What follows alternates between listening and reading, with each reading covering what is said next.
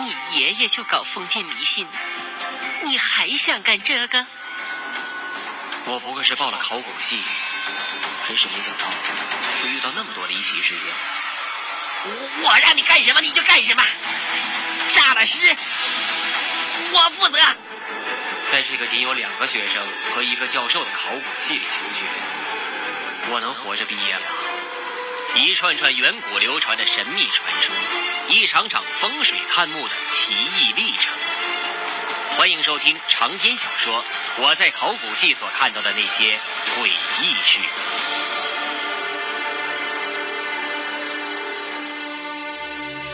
徐教授拿出一个手电筒，先照了照已经打开的那具棺材，里面已经是空无一物了。但奇怪的是，棺材底儿似乎有些东西。他让我拿着手电筒，自己伸手摸了摸，摇了摇头，喃喃自语道：“这，这到底是怎么回事？是尸体不见了吗？”我问道。“这个倒不算是奇怪。”席教授说道，然后指了指墓边的一个角落。我顺着他的手向那里望去，才发现那里居然有一个三十公分宽的大洞。盗洞！我立刻明白了，难怪这个墓室已经被盗了，随葬品已经被人席卷一空，连尸体都……这个时候，席教授又拿起一个小铁锤，敲了敲棺材外面，敲出的声音十分沉闷，好像家里老切菜板敲出的声音。又敲了敲棺材里面。这时发出的声音却是清脆的叮叮声。棺材外面是用陈年老松木制作的，内部是用铁做的。席教授说道，然后又看了看四周，居然有这样的棺材，为什么要把棺材吊在半空中呢？我发问道。看样子糟糕了。齐教授却没有回答我的话，而是看了看四周。朵朵，通知你们警局。这个盗洞，他们已经勘察到了，是通到一个附近的下水道的。立即请那边的居民注意锁好门窗，夜间不要轻易外出，加强那附近的巡逻。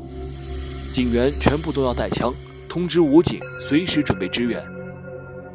老齐说完，看了我一眼，笑了一下，说：“小子，对了，我还没有问你叫什么名字呢。有什么问题，我会告诉你的。现在。”我们还有很多事要干，我们出去吧。这里已经没有什么可待的了。下来的诡异气氛太浓厚，直到现在我还在想，那个小妞还在我们身后呢。他一直都没有出声，就是狐疑地看着四周，也不说一个字。听到席教授说可以出去了，他似乎早就期待着走到了洞口，拉了拉保险绳后点点头，示意席教授先上。席教授上去后，他狠狠地看了我一眼。自己连保险绳也不用，犹如逃一样的向上一窜就上去了。我有点奇怪，但也跟着拉着保险绳拉了上去。上去后，齐教授又对那个中年人吩咐了几句，然后向我招手示意上车。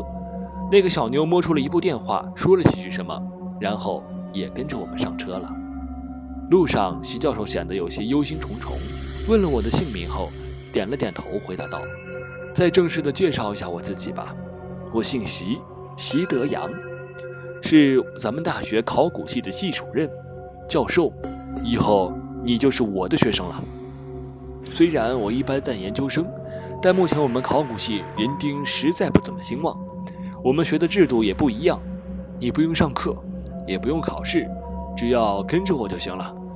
我们可能要出差去很远的地方，总之就是有未确定的古迹，我们就会去工作。明白了吗？我惊讶地听完，难道我已经成了这个考古系的临时工了？可是教授，我来上学。齐教授是全国排得上号的国宝级的教授，跟着他难道还委屈你了？身后的小妞正举着一个硕大的手机，似乎在发短信，抬起头看了我一眼，冷冷地说道：“对了，说起来，你到底是什么人啊？”我回头看了看他，他叫潘朵，我一般叫他朵朵。他是国安局派来保护我的特警，啊，以后你们都是跟着我的，要多亲近亲近呢。老席呵呵地笑道：“特警！”我吓得一脚把油门踩到了底，搞得发动机一阵狂吼。这么个高中生一样的小丫头是特警，现在警务部门都腐败到这么严重了，连不到年龄的都招进去了。